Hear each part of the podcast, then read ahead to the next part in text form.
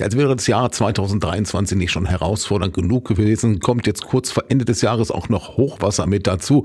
Aber gut, es gab auch noch andere Herausforderungen, aber natürlich auch schöne Momente. Zum Beispiel Bad Pyrmonts Bürgermeister Klaus Blome, der blickt auf das Jahr 2023 zurück. Ja, auch das Jahr 2023, wie viele Jahre zuvor, war ein durchaus herausforderndes Jahr.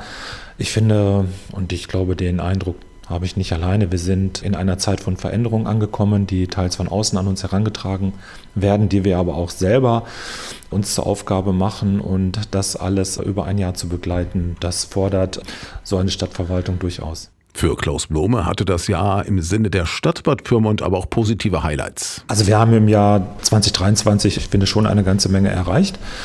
Ja, positiv in meinem Sinne war durchaus, dass wir zum einen den Baubeschluss zum gemeinsamen Feuerwehrhaus seitens der Politik bekommen haben und mittlerweile auch den Vertrag mit dem Generalunternehmer unterzeichnet haben. Das war für mich schon ein großer Schritt, den wir im Jahr 2023 gegangen sind.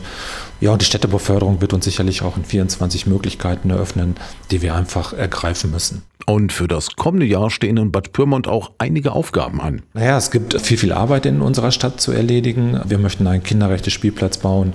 Wir möchten die Skateanlage fertigstellen.